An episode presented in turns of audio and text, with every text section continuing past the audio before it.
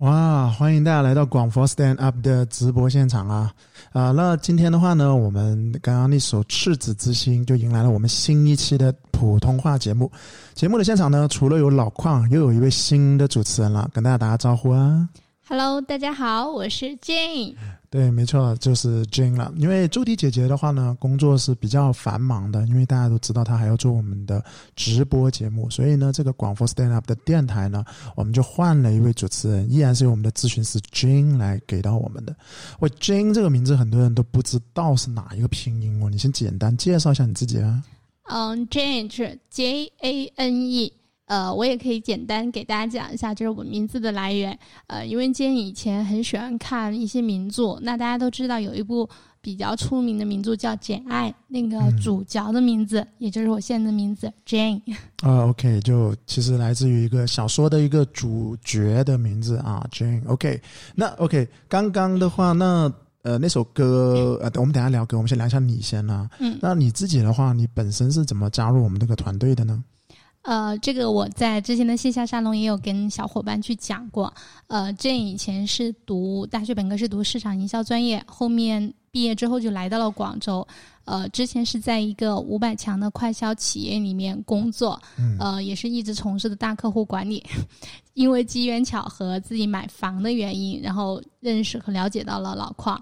然后也很认可老邝的三观和理念，所以在去年换工作的时候，就毅然决定加入了老邝的团队。嗯，然后跟 Bryce 一样啊，Bryce 也是在买房的时候，然后搜索。那你是在哪里搜索到我？Bryce 在知乎的。嗯，对我也是在知乎，知乎上还是有很大一批。就是说高素质的人呐、或者是说购买力啊，对的。好，OK，那呃，刚刚 Jane 也说到了，然后你是在哪读书的？我想问一下你以前，嗯，以前在成都，嗯，你本身是四川人对吧？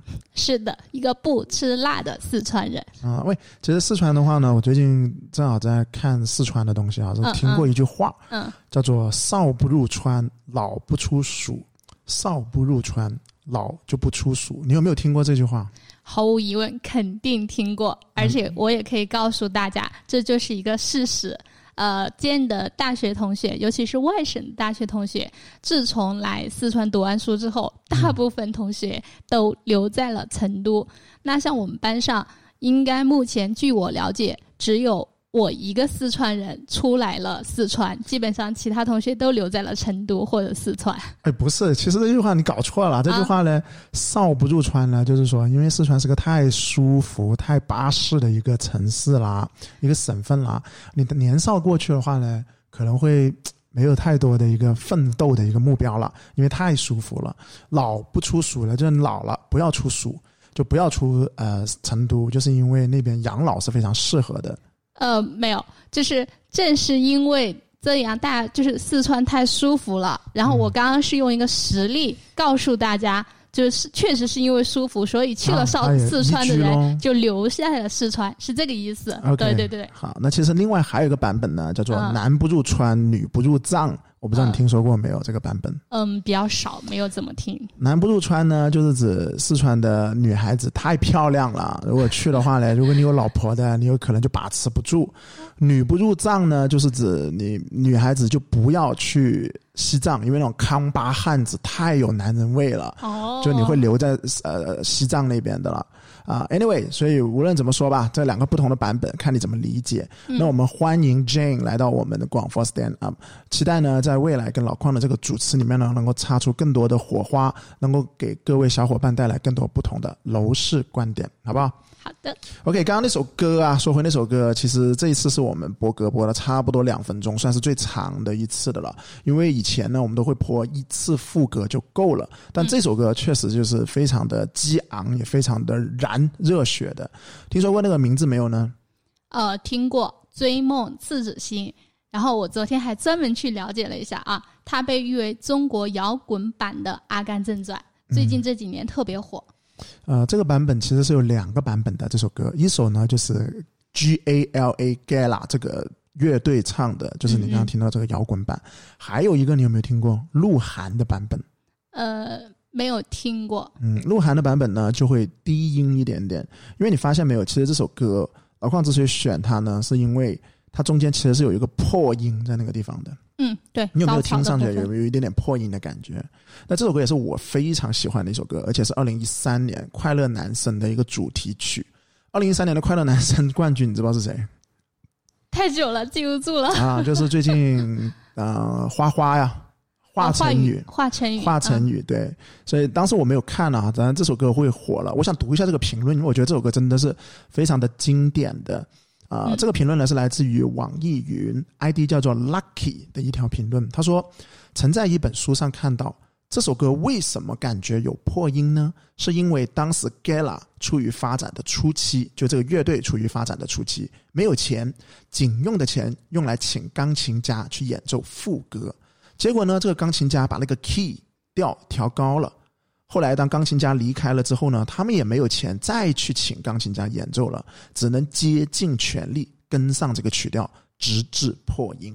但也正是因为这个破音，才成就了经典。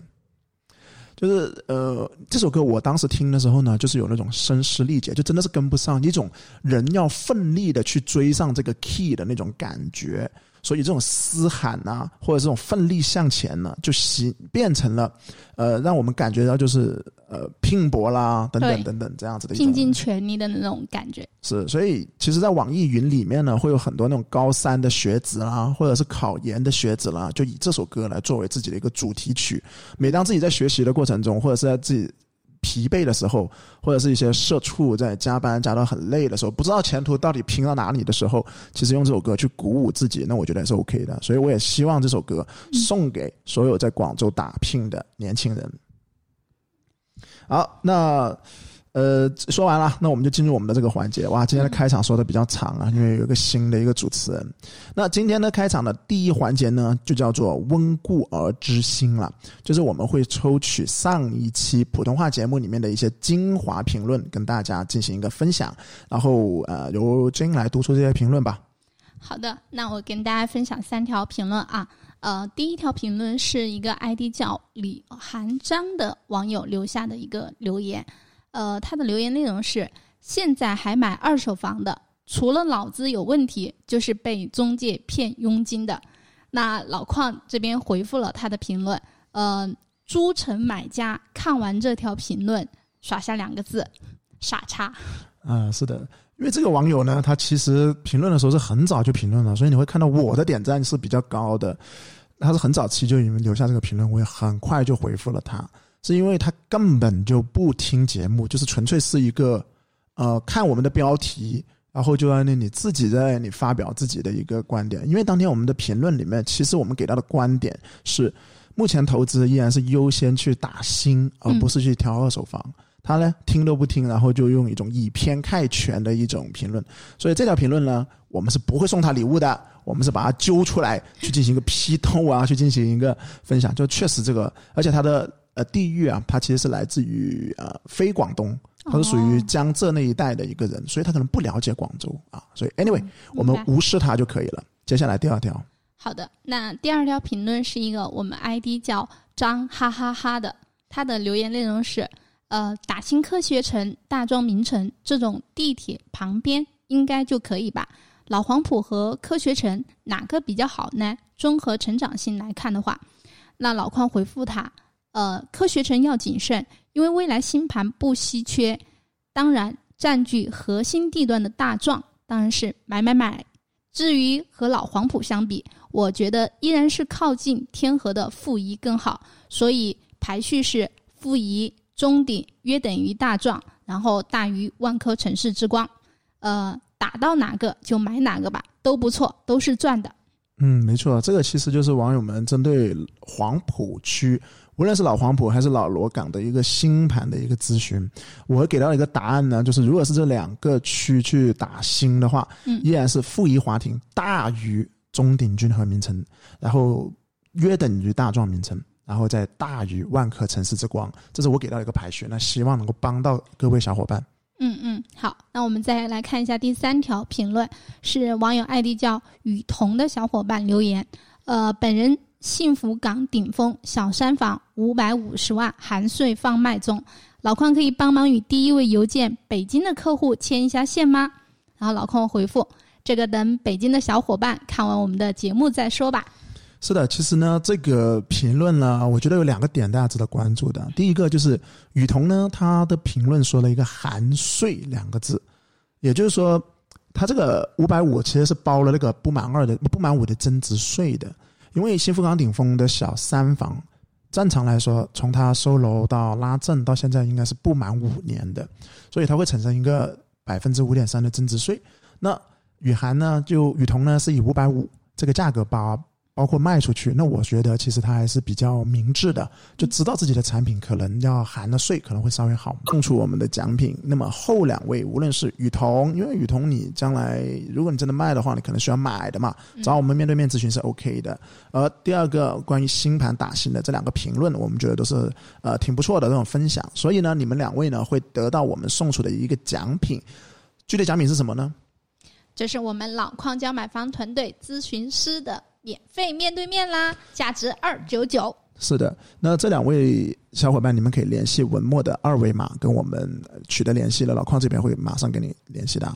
好，那讲完这个温故而知新，就进入我们第一 part，叫做解答 email 了。今天我们要先说一下我们的 email 地址是什么。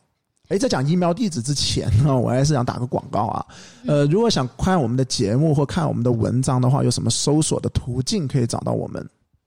就关注老矿交买房，呃，可以在微信那里搜索“老矿交买房”，是能够关注到我们。当然，如果你有微博、今日头条、知乎、抖音、B 站等等不同的平台，其实同样的搜索“老矿交买房”都能找到我们。所以简单点的话，在微信搜索“老矿交买房”，点击关注就能够收听我们的节目，而且能够看到我们的文章。好，那么接下来就进入我们第三、第四个环节，就是解答邮件。解答邮件的话呢，我想说一下，我们依然呢会一个节目一期节目解答两封邮件，因为目前依然是广佛 stand up 以前旧的邮箱邮件，发件日期一个是十二月啊，呃去年的十二月。那当然我们也换了一个新的邮箱，那请 Jane 告诉一下大家，如果大家要提问的话，可以发邮件到哪个新的邮箱？对我们新的邮箱是 TikTok 二零二一 at 幺六三点 com，Take。T A K E Talk T A L K 二零二一 at 幺六三点 C O M。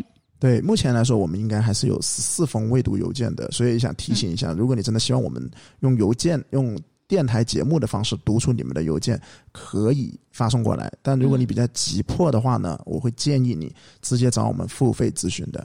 OK 了，那么首先就来 Jane 读出第一封的邮件吧。对。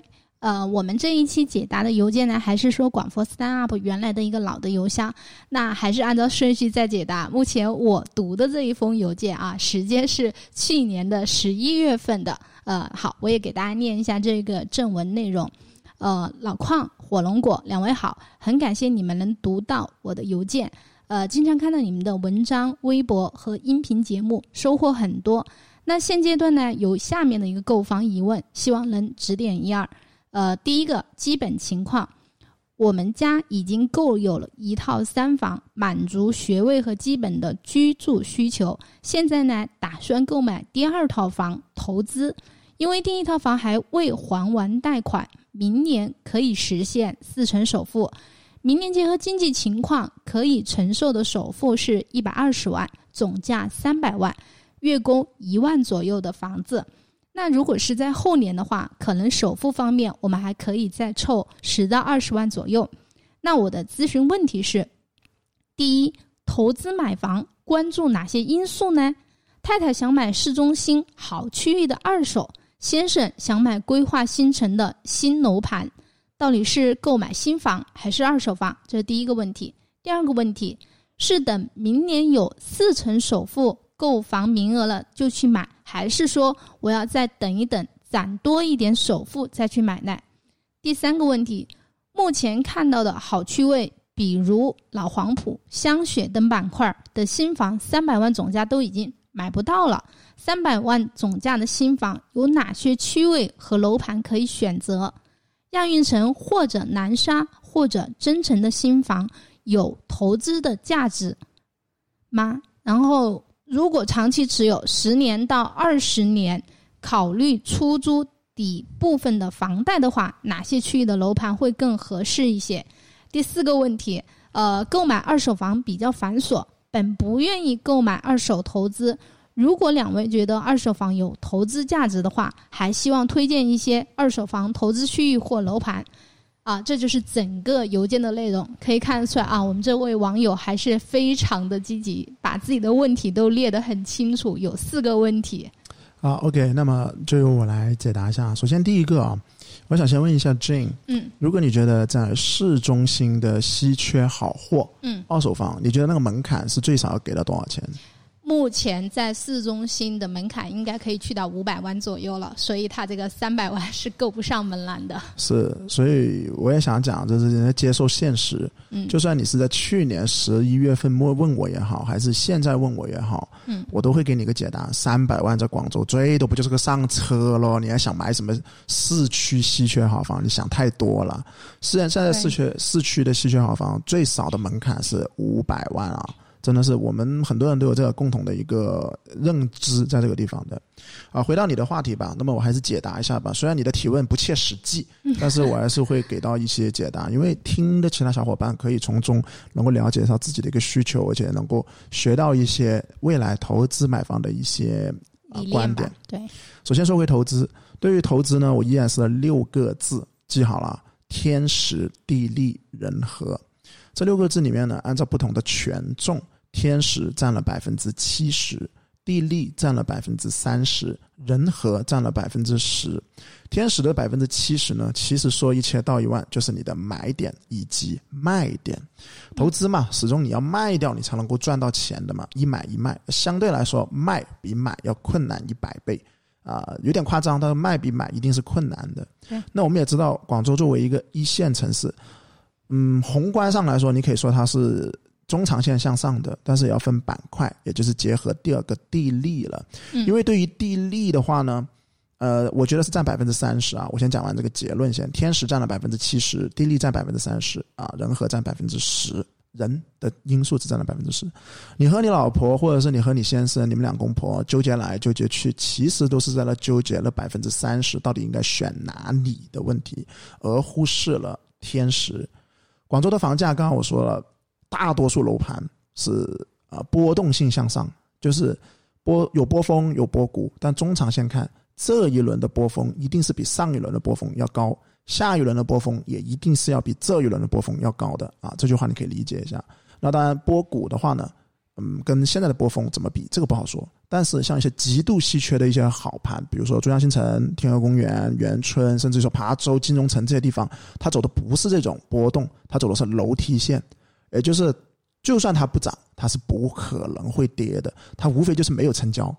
就比如说别人挂个十八万，没有人去成交，那这种叫做做滞涨，或者是说没有成交，所以这种我们叫做楼梯线。因此说一千到一万。一个三百万的一个总价，你是不可能挑到这种不可回撤的产品。刚刚提到的，你要起码达到五百万这个 level 去做一个纯投资，你才能够挑到这种不可回撤的产品啊，阶段性不可回撤。那百分之三十的地利又是什么呢？其实就是刚刚提到的，你到底是要挑什么南沙、增城还是哪个地方？这个是属于地利方面的。那这个也是我们的一个强项，我们晚点再分析。人和呢？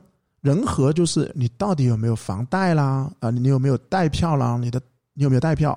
你有没有房票买房的资格？甚至就是你的现金流充不充裕，以及你的认知上，你能不能把它作为一个长期投资还是一个短期投机？其实这些东西是人和的东西。所以，刚刚你问的第一个问题，投资到底应该注意的哪一个？我刚刚已经说完了，天时地利人和。那第二个问题。现阶段买哪里的这个，我觉得就等啊，因为这一轮的行情其实基本上是已经结束的了。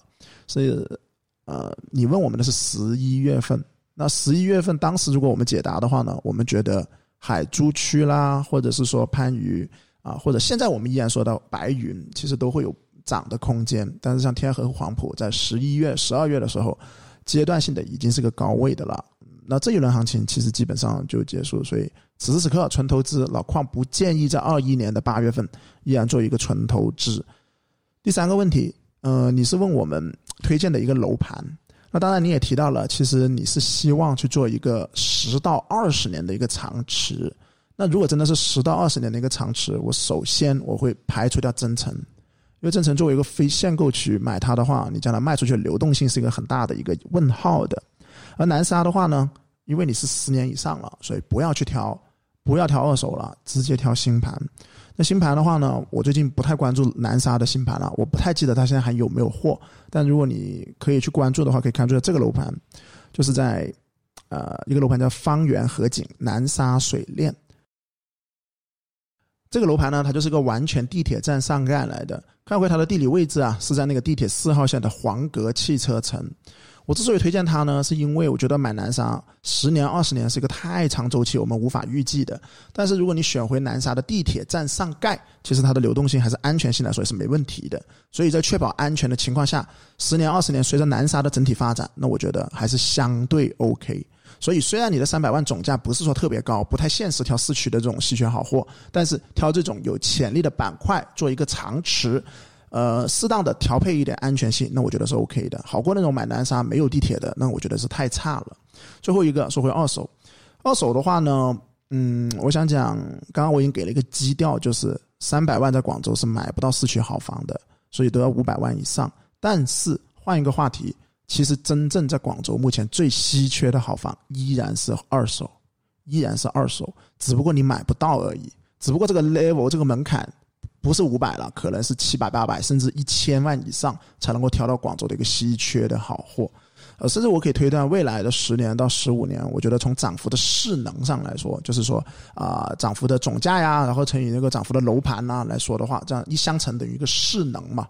我依然是看好是广州的二手，因为你想想一个开发的逻辑，新盘是什么人在开发？是开发商在开发，而且他开发的地方，要不然就是郊区，要不然就是。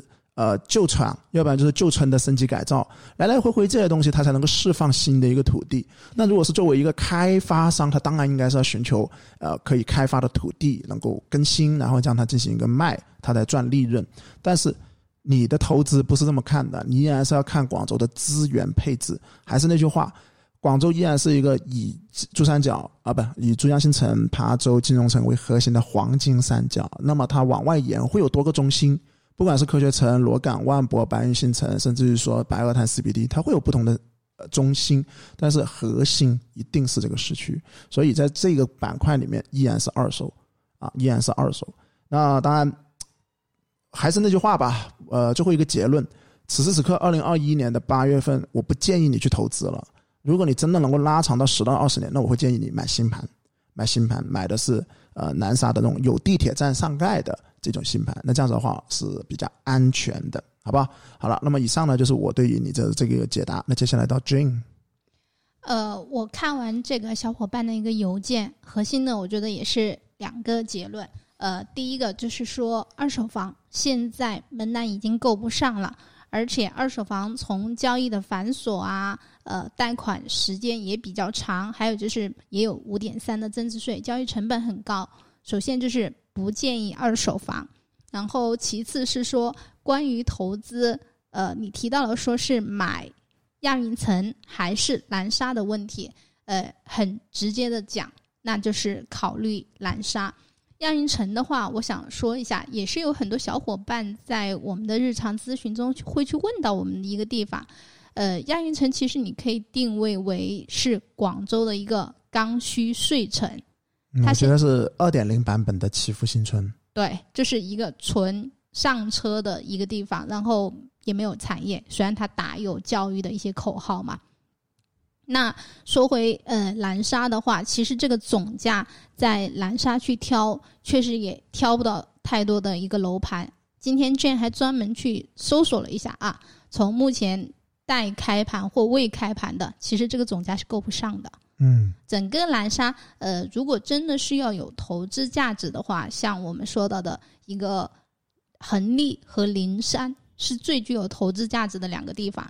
但这两个地方，或者是说再去到更为成熟的黄阁啊，呃，曲阜板块，这个就预算是够不上新房的。嗯，其实，呃，也提回另外一个观点啊，如果真的是有这一笔钱，比如说这个首付一百多万的一个现金。我们建议可以，如果有其他的投资手段，就不要把这个钱投资在房产上，可以考虑去做一些理财啊，或者是说，呃，能有自己做一些生意或其他方面的一个投资。对，目前现阶段的话，纯投资不建议考虑。嗯，对，啊，没了，就这样子。嗯，OK，那我也想讲一下，其实补充一下吧。我记得我刚刚做自媒体的时候，大概是一七年。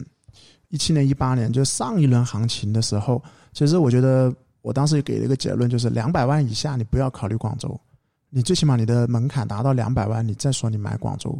那低于两百万，我都会建议你去买什么佛山呐，啊，那你看是不是靠近广州而已？但一定是买佛山的房子。那今年呢，在这一轮行情里面。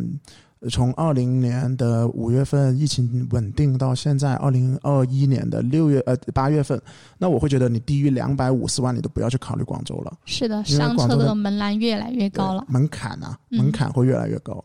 那我相信随着时间的流逝，可能晚一点点，你三百万都不建议你买广州啊，你去考虑一下其他城市会比较现实一点，好不好？嗯，那 OK 了。那以上呢就是我们两位针对这位小伙伴的一个呃问题的一个解答。好，那第二个环节啊，第二个环节的话呢，其实就是我们呃的一个互动话题。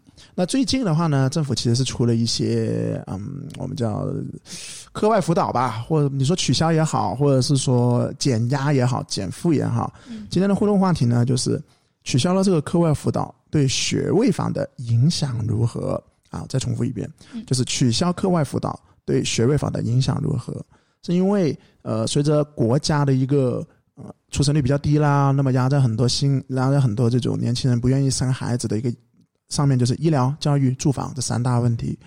那我们今天呢，医疗不谈啊，那说回教育跟学位房这一个东西，它会有一定的关联性，所以甚至于说，你像广东，还是把它作为一个打黑除恶的一个。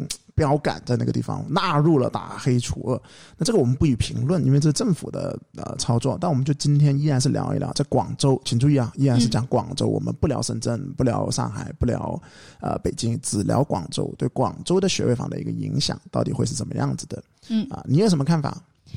呃，取消课外辅导对学位房的影响，呃，我是觉得取消课外辅导，你说直接跟学位房的一个影响。关联不大，但是我认为国家层面现在目前来说是下了决心要去做一个教育的一个调整的，取消课外辅导只是国家去调整我们教育的一个手段。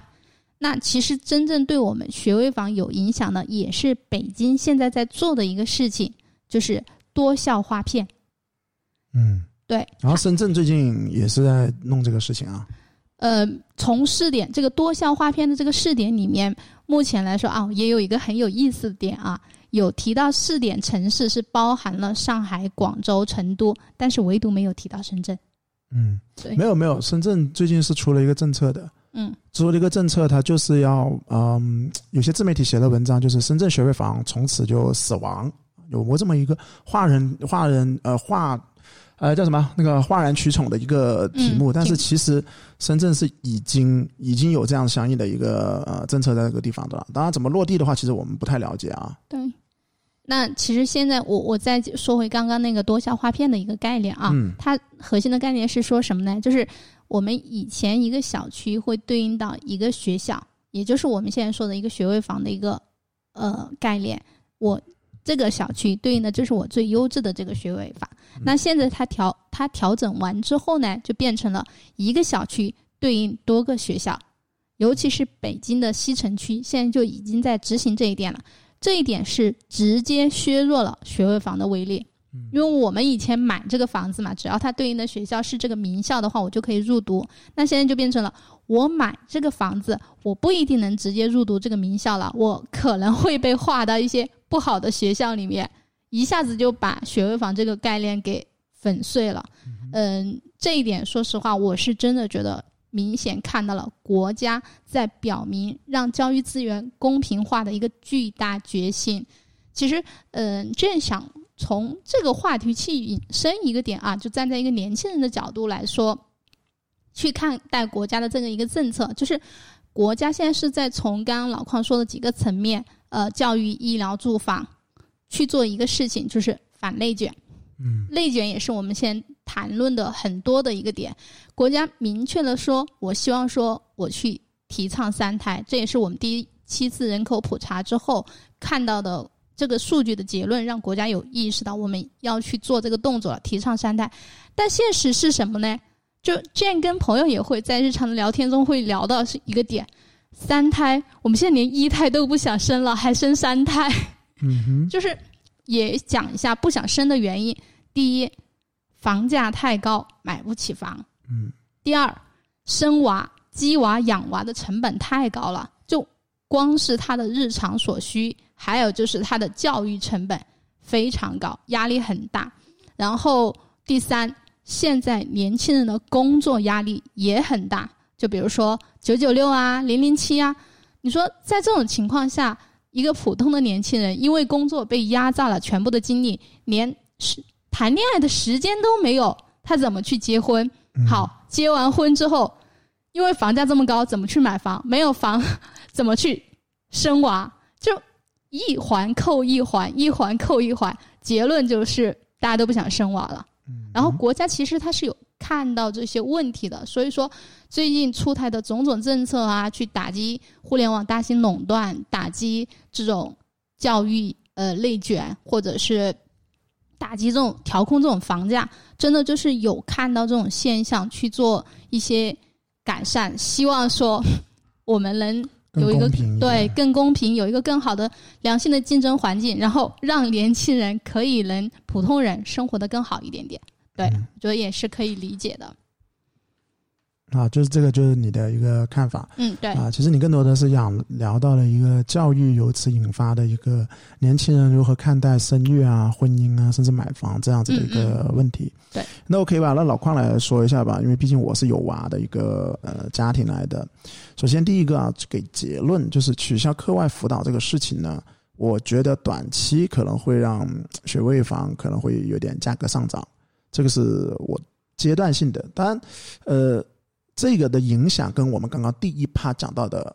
呃，房地产的金融行情，我觉得还是会那个会嗯金融行情的权重会更大。嗯，呃，二八开吧，那你这短期的政策只是阶段性的，可能会让这些学位房，尤其是名校的学位房，会有一个呃需求会增多。我我可以理解一下老黄你的嗯意思吗？就是说，由于校外的辅导没有做了，但是我们名校这些价值还在的，所以说短期这些名校的学位房政策没有变的情况下，它所以会导致它的价格上涨。对，我觉得还是会、嗯呃继续上涨的，尤其是这种名校。嗯但是还是那个点，这个的影响只是一个很小的影响，嗯，在嗯金融货币在政策的影响之下，呃，后者才是更大的。所嗯以大的宏观，因为我们刚刚说过了，其实广州已经进入一个滞涨了，所以呢，这个政策我觉得对学位房会有一个支撑。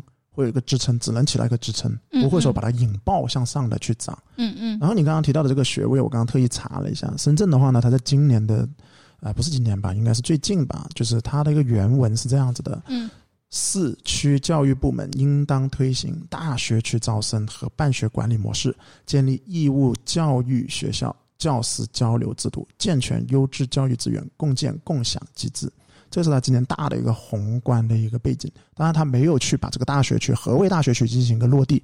那目前四大一线，我们知道只有北京那边是实行了一个叫做学区的一个划片，嗯嗯，但是你的这个学区划片说一千到一万，依然是，其实越秀也有学区划片的啊，它只不过是把呃小升初，他是小升初是有学区划片，那未来有没有可能把小升初的学区划片放到我们的学位这里？我觉得不好去推测，因为这个东西是政策，我。今天的话题我们也不是主要讨论这个点，嗯但我给到了一个标准，就是呃，我不太去怕这个东西啊。为什么呢？是接下来我要讲的。首先要聊课外辅导这个东西呢，我还是聊一下我个人的一个教育观吧，因为我觉得家长的教育观还是由你本人经历过的一些教育而去形成你的自己的价值观、你的教育观、你的行为处事，你如何培养你的下一代啊。那我自己看是这样子的，我对教育我是分成三大类，第一类家庭。第二类学校，第三大类课外辅导，也就是最近国家说要取消的这个东西。家庭的话呢，我觉得呃占了百分之五十，我原来的比例是五十二十五二十五，也就是家庭是占了百分之五十的，学校是给到百分之二十五，剩下的课外辅导占了百分之二十五，占了五十二十五二十五，这是我的一个比例。那你如果真的取消了课外辅导，那无非就是那二十五往哪边去，哪边哪边去引导了，因为那你无非把这二十五分摊给家庭喽。我告诉你会，你没有课外辅导，你知不知道家长会多累啊？是的，你的家长熊孩子暑假去哪里？对，会更累。所以，要不然你把全部丢给家庭。那你又把它放回给公办那边，那我告诉你，你放回到公办本身优质的教育，它会更凸显，甚至于说原来的优质的学校，东风东啊、培正，它内部也会内卷。呃，现在有了解到或听到一些政策是这样子啊，就是国家在配合这个教育调整的一个政策，就是要求龙头学校或者名校以。为代表，然后整合几所学校的力量去办一个类似于暑期的呃，就类似于培养啊或者什么班，但是是在校内，不是校外的那种。我明白，对，就是把它给规范。嗯嗯，对，其实就是把它给规范。因为你这个规范的话呢是可以的，我觉得政府它始终代表的是大多数人的利益，请注意我的措辞，这也是，呃，我觉得一直都是我们我党也好，或者是政府也好，应该是代表大多数人的利益。那我觉得这个是符合大多数人利益的一个需求，因为你不需要太多的呃中产了，你不需要去比拼太多的压力在外面，你是报学而思还是报卓越，甚至报私塾。但是我想讲，嗯。极个别优质的家庭，或者是特别优秀的家庭，会有大把的方法去，呃，采购到或者是 培训。呃，对，不是，就是说啊，能够他们能够采购到更优质的培训。嗯嗯。你没有没有培训班了啊？你没有培训班了，但是啊，不好说。但是我觉得上有政策，下有对策。因为我也问过一些做 K 十二教育的一些小伙伴，嗯嗯，他们也就说了，我等你广州的政策出来再说。就是说我等你的政策出来了，我再考虑。那那人家也要稳食啊，那很简单的，他也要稳食啊。那但是他的稳食是像你刚刚说的，我纳入到国家的公办教育的那些啊集中辅导也好，还是说，那你看你政策，你现在没有说不给我一对一吧？你不给我一对多，你那我一对一行不行？那这个。请家教行不行？这种私下的，其实你是很难去做管控的呀。但是他确实，如果是家庭条件足够好，这个也可以做到实现的吧？对啊，我觉得问题不大，因为我以前接触到一个，就是上一档期节目说过四千多万的那个一年赚四千多万那个淘宝卖家，他们就说过，呃，我跟他表述过这种家庭的教育观之后，我说啊，家庭五十，学校二十五，课外辅导二十五，嗯。然后他就说啊，那我不担心了，老邝，你有这句话我就不担心了。为什么？因为家庭那块最重的就 OK 啊，我用钱去堆它。我一个月我的我的 budget 是四万块，我一部阿尔法的保姆车，嗯，然后我配一个司机，相当于有一点保安那样子，退伍的军人找个司机，我再找一个，我再找一个生活保姆，然后很关键，他说我直接请个，我直接请个研究生毕业的，一万五一个月，两万一个月，我给他买社保，这是我的职工，我要他一对一培训我的儿子，有什么问题？对不对？是的。对啊，他他其实很直白，他说：“呃，老邝，你倒是帮我 看一个，我不需要东风东的学位房，我都不住，我直接不住。”你说他他是一年前他就有这个想法了，他一年前他就已经想好了，我就用钱去砸。你一万请不到，我一万五来请；一万五请不到，我两万来请。就是高端的这种教室，而且我你不是我不是私底下给你钱哦，我帮你买社保哦。就是我工资的雇佣关系的。我那很简单，如果我老邝，我我我真的是我自己，我现在请你，如果真的卡的这么严，因为我的小孩已经五岁了，我的那个娃，我真的我就直接让他叫我公司交社保，对，我就言而我就名正言顺的让他在我公司交社保，就是这么简单一件事情。所以言而总之吧，总而言之，我觉得这个事情是有很多变化在那个地方的。呃，未来看它具体的落地是什么样子吧。那我自己作为一个家长，刚刚也提到了，还是回到这个话题，取消是有取消的一个大多数人的一个利益，但是如果真的是有心，或者是总能够找到一个方法，我刚刚只是从我的一个案例里面啊去进行一个讲解，就是啊未来怎么走这个不好说，但是对于学位房，我觉得短期它会有一个支撑的效果，会有一个支撑的效果，甚至于说你刚刚提到的那。我就按照你刚刚提的啊，我原来做 K 十二课外辅导的，好了，我现在招安了，啊，我们叫招安了，因为我不能打开 K 初二了嘛，你就把我列为恶人了，我招安了，那我招安我也要去一个好一点的，是不是先？我要去个有钱人多一点的。我的实力还是在的，我这个自己的经验也是有价值的，嗯只是说可能我的受众变小了。嗯，那如果这样子的话，那我就觉得未来啊，那这种 new money 所在的区域，他们会迎来一个机会。嗯所以刚刚嗯我提到的第一趴，刚刚我讲的，其实都是对于呃房价上有一个支撑。嗯但第二点，如果这种 K 十二外面辅导的这些，他们原来是集中在哪里呢？原来集中在鸡娃的人最多的学校，就呃鸡娃最多的区域，比如说东山口啦、嗯天河北啦这些地方，因为这些地方的话是鸡娃特别多的嘛，反而像黄埔啊，或者是呃天河的东边啊，这种房价涨得多的，或者牛奶厂啊这些地方反而没有太多。我觉得那个就是配套还没跟上的，之前是在成熟的板块，新的还没去，但可能说因为这一波政策，他就往那边走了。是啊，因为那边给的钱多呀。黄埔 New Money 在那边呢、n e w Money 呃，珠江新城也好，或者是继续往东走，呃，天河公园也好，甚至于说，那我觉得原来聚集在东山口啊，聚集在天河北啊这种上一代的呃核心区，现在交棒交给我们的天河的东边，交给我们的黄埔，交给我们的牛奶厂这地方。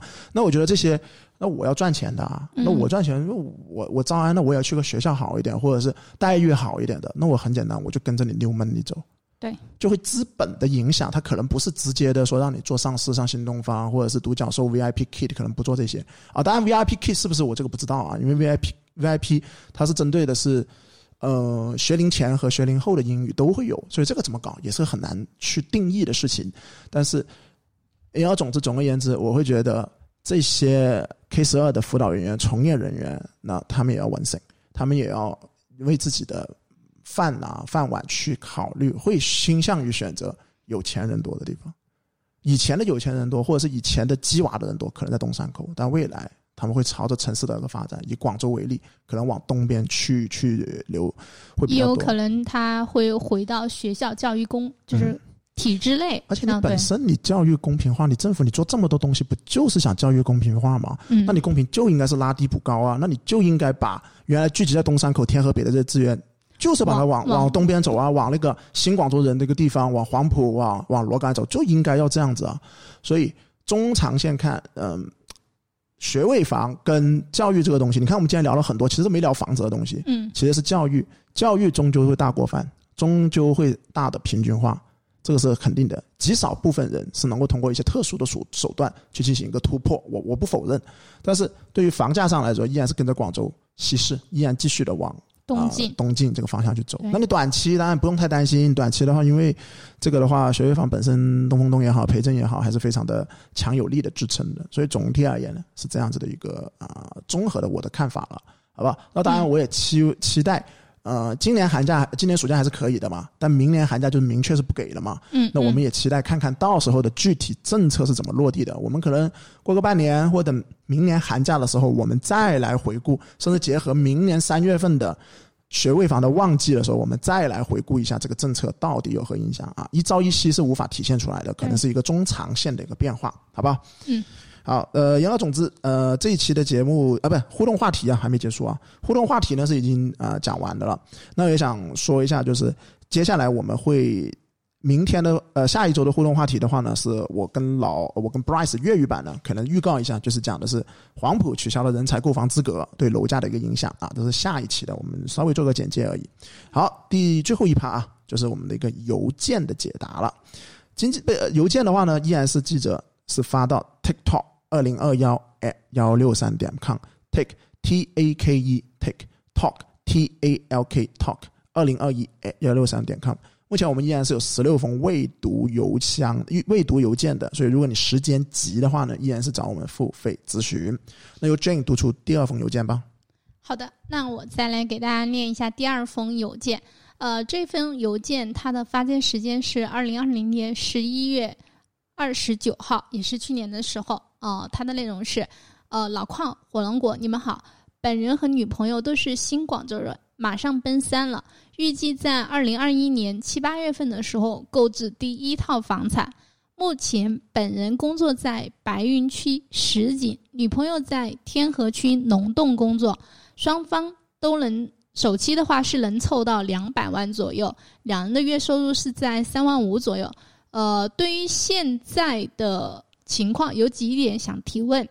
第一个就是置业的位置，考虑在两人工作地之间有白云、越秀、天河，一手和二手楼盘都可以接受。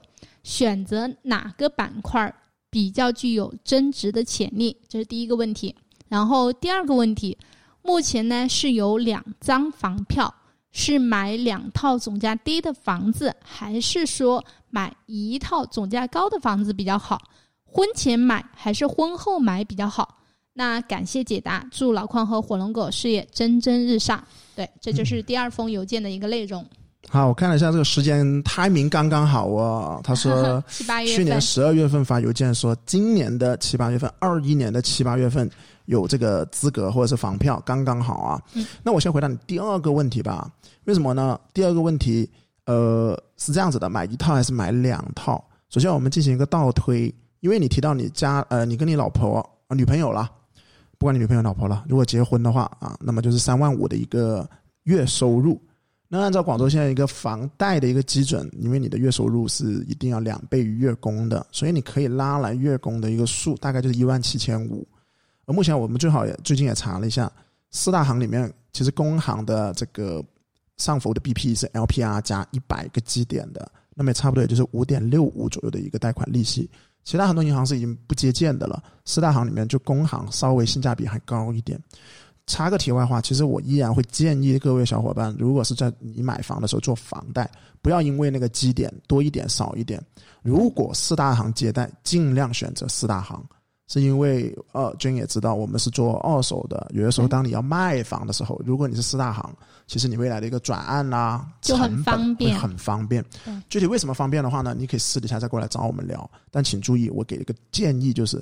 如果其他小行或者其他城市商业银行跟四大行的 BP 家电差别不大的情况下，而正好四大行又有额度的情况下，尽量选择四大行啊，记住结论就可以了。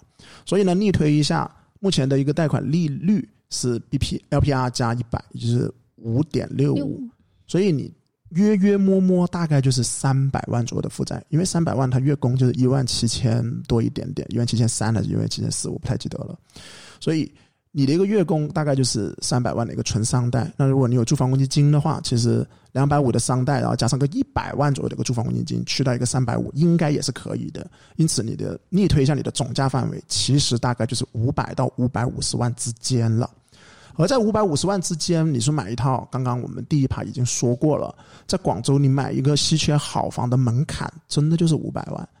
而如果你把它拆成两套的话啊，我不管你是买两套三百，还是说买一套两百五，一套三百，anyway，不管你用哪种方法，其实你买两套都是不稀缺的好货。因此，我会给到的一个建议，答案就是依然是选择买一套五百到五百五十万。请记住，这个世界是强者恒强，或者是叫马太效应。拥有一套稀缺好房，比你拥有多套烂资产或者多套一般资产要强得多得多啊！啊，你会看到珠江新城跟珠江新城跟啊荔湾的房子，那是五年前的那一轮行情的时候，大家觉得哇，你珠江新城是我的两倍了，嗯，我肯定是买一个便宜点的荔湾，然后等你，对吧？我补回上去，但谁不知道现在是我的一个四倍啊？最大新城是我的一个四倍，这差距会越拉越大的，所以就仅仅用这一个小小的案例啊，来给你进行一个说明。好，第二个，呃，买哪个地方？呃，第一个话题，买哪个地方？首先肯定是排除掉越秀的啦，因为越秀呢，你你的提问是，请问哪里增值比较多？嗯，你问的是增值啊，我有点纳闷，我为什么你作为第一套房，你不会去考虑自住呢？反而是问的增值呢？啊，如果你是纯投资的话，其实我有一点点纳闷。当然，我可以理解为你是又要自住又想增值这种买房人通常的这种。既要又要。好，那我们来说一下，如果是从房价的增值上来说，越秀是一定不推荐的啦。因为刚刚第二个环节我们已经说了很多关于学位的影响，你发现没有？这些东西都是政策影响的。嗯，对，就是波动性很大，没有一个确定的或者是大概率确定的因素在里面，所以这种是有风险的。是啊，我经常在想，哇，这个政策。一下子，对吧？我们新东方俞敏洪就变成个黑啊，说的不好听一点，就变成一个打黑除恶的大佬了。首先要打的打你，哇！你想想，如果我是新东方的员工，我也好心寒的。对，是不是？在需要你的时候，好像都还是会有一些。那当然，这个我们不去评判政策，所以你会发现，这个政策的东西呢，不好说，真的是不好说。你作为纯投资，如果优秀的学位房，百分之八十都是。权重都放在这个学位上，无论是东风东、铁一还是，就是你不同选不同的学位而已。所以你如果买它的话，你当然你牛逼，你选中了那些。呃，因为学区摇号而升值的，那当然好了，因为你学区摇号嘛，不是拉高补低嘛，你买这种补低的，那当然是好啦，对不对？但是你如果你买了拉高的那些，那你就很悲催的一个事情，所以不好去判断这个东西，我真的觉得不建议去去考虑作为一个纯投资，这个纯政策影响、纯啊行政行为去影响的东西啊，不希望大家去投资。那当然，老邝这个题外话，老邝作为一个东风东的一个学位的一个家长。其实我是希望这个摇号啊，真的是晚一点，越晚越好。是的，你们可以说是既得利益者。对我们既得利益者一定是希望越晚越好啊，最起码让我的大娃先摇号一个。那如果我大娃真的上了东风东了，那你小娃你要摇的时候，能不能出一个政策？喂，那你如果真的二胎在那个地方，你不应该让两两兄弟隔太远嘛？会增加我们这种家长接送的是吧？我一个东风东，如果我另外一个在什么育才啊，其实育才还好，但是言而总之就我不希望摇，反正我就不希望摇的。好，然后所以排除掉越秀之后呢，就只剩下天河跟白云了。只剩天河和白云的话呢，去年十一月、十二月，如果你问我，那我当然建议你买天河的龙洞板块，直接给你答案，买天河的龙洞板块。但经过这大半年的一个补涨，你会发现天河的龙洞是没有货的了。我查了一下啊，现在天河来说的话，你说一手、二手都可以，那我告诉你，一手肯定不是你玩的了，因为现在的一手的话。呃，摇号啦，高首付啦，都不是你这种刚需买家去玩的事情。你能挑的，在比较适合你通勤的，我觉得就是龙洞的保利林海山庄。但是我查了一下，九十二到九十九平，目前来说，呃，都有货，都在你五百五百五十以内都有货。可惜它都要不是低楼层，啊，要不然是一楼的，要不然就这两个都是一楼的，你不用看，都是北向的一楼，产品力非常差，瑕疵是非常高的。那我觉得不挑这种货。因为这种货的话，其实在未来，因为龙洞本身在天河不算一个特别优质的板块，嗯嗯，你都挑这种不是优质板块里面还挑比较差的货，其实将来不太好出手的。所以我觉得白云是比较适合你的一个选择。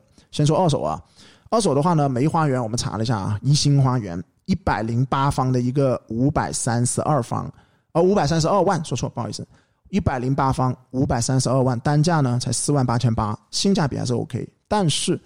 呃，我没有具体去查，应该是一个顶楼来的，啊，这个你买不买看你自己。顶楼还比低楼层，我觉得会好一点点。起码你顶楼呢，你到时卖的时候把楼顶。把楼顶先刷一刷，刷白它，其实会相对来说还是 OK 的。而且顶楼的那个采光啊、通风啊，也会比一楼买好。我们虽然说不要天地层，但如果天地层选的话，一定要上面不要下面。对你漏水，你不是刷一下，然后你别人看房之前，你先二十四小时把那个空调给开着，是吧？让那个王呃，让那些其他的接盘侠，让你的接盘侠会觉得，哎呀，起码顶楼还可以哦，对不对？啊，当然这个这个这个就看自己了。OK，然后另外呢，再往北一点点啊，金溪看回金溪啊，金溪的话呢，君华香柏在呃九十一方这种产品的话，依然有货，五点五万到五点九万之间。但是说实话，那都是那种西北啊，面临马路啊，就广州大道，噪音污染会比较严重的了。所以当然都可以用科技去解决，就可以用金钱去解决，那你就把它封了。封阳台啊，双层玻璃，双层玻璃啊，然后在家里面，哦，我跟你讲，我真的见过，嗯，他自己就住在住在那个马路边，但他每次看房的时候，因为我有个客户真的去了两次，嗯，就同样一个是两个不同的客户去看同样的一个，呃，那个业主呢在家里面就播那些音乐。哎，就播那种可以稀释噪音，对，稀释噪音，播那种很休闲，叮叮叮叮叮那种音乐，就哎，真的会稀释，有一点点效果。他有有心里面有有有想的，但是我很聪明，我走过去，我就拉着那个我的客户说：“哎，我们来听听这个噪音。”然后我要业主，哎，你那个声音别先别先停了，先停了先，我们测一下测一下，啊，所以这是我要戳穿了他啊，我都穿了这个业主了。所以，anyway，金华香柏啊，目前没什么好货的啦，那都是那种西北向有噪音。如果你不在乎噪音的话，其实这个是可以考虑的，因为它有地铁，有星巴克、罗林星，整个板块最新就是它的了。啊，OK，继续再看一下，所以金溪梅花园呢，都可以挑，都是都是那种有硬伤的产品，都是有硬伤的产品。所以我会推荐，如果真的是二手的话，重点考虑那还是黄边跟嘉禾万港的啦。对啊，黄边的话呢，我们会看回嗯黄黄边黄边的话，我们看回就第一个云山诗意啊。云山十亿有一套，我觉得还不错的，一百一十一一百一十一方，然后总价的话是五百三十七万，单价呢四万七千九。呃，从学位上来说，那它作为黄边小学那当然是不如金溪小学这么知名，嗯，但是从发展的区位上来说，它前面的世纪之都，它的拆迁将来带来的产业新增的人口，我觉得对于房价上也是不错的。有一更关定的增值空间。对，更关键的是，它正好就是在你石井嘛，你你们一个在石井，一个在龙洞，嗯其实整个的通勤走滑快还是很方便的，是比较方便的。呃，有一方能够搭地铁，能够在地铁站附近，在白云这边黄边，另外一方开个车到龙洞，我觉得是 OK。所以我会建议，就是第一个云山四亿，那同样的时代玫瑰园时尚也有货的。那具体怎么样去对比这两个？因为都是黄边小学，请注意先不要挑那个金碧雅苑了，因为金碧雅苑，君上个星期也去拍过视频，也知道它目前是什么太和小学，对吧？对，嘉禾小学。那 OK 嘉禾小学，所以相应的注意不要挑呃金碧雅苑，那就挑云山四亿和时代玫瑰园都有货。那当然，另外一个呢也会推荐一下嘉禾万港，因为嘉禾万港它是那个华附的那个什么实验学校嗯，呃，华师附中实验小学啊实验小学。然后华附市中就华华师附中也是很有名的。对，那这边挑的话呢，当然就是新世界了。那无论是岭南新世界，还是新新世界，还是那个呃景云峰，anyway，你在这个地方挑货，你就会发现，你要不然就是在这三个里面去抉择新旧程度啊、朝向、北向、南向，还是楼层、高低楼层、中低楼层这样子。所以呃，你会发现在这边。黄边地铁站、嘉禾望港站都有货给你挑，无非就是你是挑哪个货，我们就不一一的去进行一个列举了。那我个人比较倾向的可能是云山十一，因为我比较喜欢方圆的这个园林的产品。嗯，它整个物业，我之前也去拍过视频嘛，整个物业呀，还有整个小区的氛围都特别好。嗯呃，你会感觉它给人的感觉，而且是那种陈阳当时在现场的时候，我跟陈阳拍摄的时候，嗯，陈阳跟我现场讨论过，他说这样我就真的很喜欢这种南北对对流流的，对。OK，那你呢？你有什么推荐？因为我没讲完呢，那我让你先讲先，因为我后面还有讲新盘的啊，你先吧。嗯，其实从选筹上面来说，其实老邝刚刚已经说的很全面了。呃，坦诚讲，就是我之前自己做的一个准备和建议的话，其实就是说，一个是他女朋友所在地，就龙洞。呃，龙洞的话，能选的是在售的房源，就保利林海山庄。那具体的房源我是没有去看的，我是觉得这个板块啊，说实话，会个人感觉还是会比白云其他的板块会相对更优质一点。真的，嗯它确实还是说在天河。如果说保利林海山庄是上不了的话，像玉龙居呀，也是可以去做考虑的。啊，那这个我就觉得产品稍微差了一点。就产品力会对，更差一点。但我认为他们是首套房，哎，刚需上车首套房，还是说要去解决两个最重要的问题，一个是自住的舒适度，还有一个就是说通勤的便利性。嗯，我查了一下啊，石井到龙洞，说实话还真的蛮远的，我以为都在说一个在白云区，一个在白云区。个要呃穿越那个滑块，要穿越滑块的。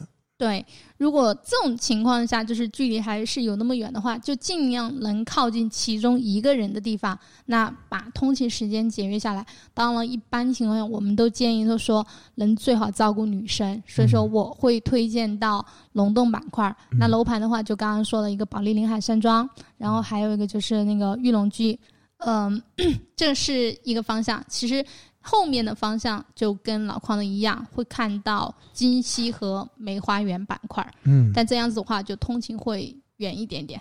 ，OK，对，选筹其实方向上是跟老矿大致是差不多的。那就老矿先再继续讲一下新房的情况吧。对，二手那边你会发现，其实真的，我们最近推的客户也主要就是这两个板块：金溪梅花园，然后黄边嘉禾望港。因为这两个板块还有真的有货嗯，啊，算是有货的。这几个板块，坦诚讲，在整个白云区的二手里面，品质和楼盘都是不错的。嗯其实说实话，白云真的还没得其他能挑得上的，兼具嗯学位呀、楼盘就真的没有什么太好能打的产品。因为在白云啊，这就回到我们呃，应该是之前几期的一个话题，我说过白云一句话，就是它的断层感是非常大的。嗯嗯嗯，它的豪宅无论是南湖或者是白云新城，都是那种大平层或者是别墅，牛的，对，都是豪宅产品来的。你先别管它涨不涨得起来，我觉得它在整个白云或者整个广州来说都是排得上号的豪宅啊。白云山的两边，南湖跟白云新城。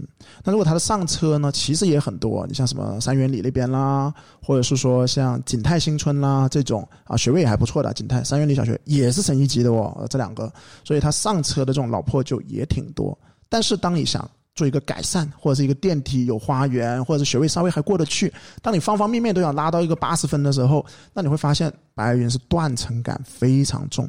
所以我之前我说过，白云真的是要重点关注的是它的星盘，因为它的星盘是能够解决这些痛点的。嗯，我会很看好白云的这星盘。那我给一个推荐先，首先第一个我会最推荐的是哪一个呢？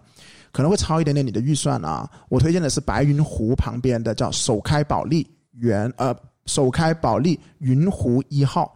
首开保利云湖一号这个产品的话呢，它在白云湖旁边，它的产品其实你这个价位啊。根据安居客的显示，虽然我们是贝壳的啊，我我们加盟了贝壳，但我也会看一下安居客的一个数据，一百四十方的南北对流的这种我最喜欢的我的位置，一黄金户型，嗯，五百八十八万左右啊。当然，这安居客上面显示的是五百八十八，那我相信可能在现场的话，根据楼层朝向不同，它可能会上到六百多，对，会超一点点它的预算。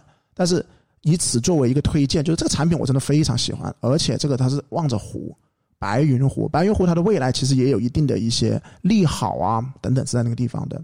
所以其实如果这位小伙伴或者是在六百万以内、六百万左右的，你如果是想挑一个白云的这种新房，我真的会推荐这个楼盘，首开保利云湖一号。我不知道有没有跟我们贝壳合作啊？这个楼盘。呃。我这个不是很了解，只是你刚刚提到白云湖，就让我想到之前 Judy 有重点去介绍到白云湖附近的新盘，就各方面的品质还是很不错的。是是是，真的还不错。而且这产品它可能不适合珠江新城啊，不一定适合珠江新城。但你一个在实景哦，那白云湖距离实景就是那么开车或公交车就几站路的一个事情，所以真的是适合你。我们经常讲，我们推荐，我们不会因为贝壳有没有关系，或者是我们有没有利益相关推二手，贝壳有没有呃呃有渠道去推。一手不是的，我们依然会站在一个买家的角度，所以这位小伙伴，你真的非常适合这个。那当然，我不知道你的价位够不够得着五百八到六百之间。啊，接下来呢，白云的星盘里面，其实重点其实是在三元里和同德围那边的。但三元里和同德围呢，我觉得就不适合你了，因为三元里和同德围大家都知道，这边的 村落感或者是交通的拥堵，其实是非常的塞车的，而且距离你的实景稍微有一定的距离，比刚刚白云湖就稍微远了。因此，两个万科的楼盘还有保利悦云台，我们就一笔带过。但其实两个万科的楼楼盘很刚需的，也挺适合当地的那些百呃三元里的那种皮具的改善改善。对，真的非常适合。产品力，如果你是在那边的啊皮具的人啊皮具的批发的人，我觉得你可以去看一下啊。然后建发央企了，建发央企这个产品呢，呃利益相关了，跟我们贝壳是有合作的。那我说句实在话，非潮汕人不要去买。啊，为什么要单独 Q 这个点？呃，它的设计、它的产品，甚至于它的门牌号，都是为了潮汕人去打造的。四四四，哇！嗯，因为你可能是四川人，你不知道，在广东来说的话，潮汕人呃很多数字会喜欢，他还喜欢七，我们广州人是不喜欢的，因为七呢在粤语擦擦啊啊！今天我们是普通话版，所以我讲擦，大家很很除了普除了广州人知道，其其他人不知道，我们广州人。那个插头啊，我们是不喜欢七这个号码的，但他们喜欢七，为什么？因为他们觉得像个锄头啊，这个锄头挖矿吗？嗯，对。然后他们喜欢四，所以他们为了长沙人，他们那个门牌号，你如果认真留意，建发央企的门牌号四四四，这这有什么寓意呢？这个你你到时你搜一下就知道了。OK，继续往下走啊。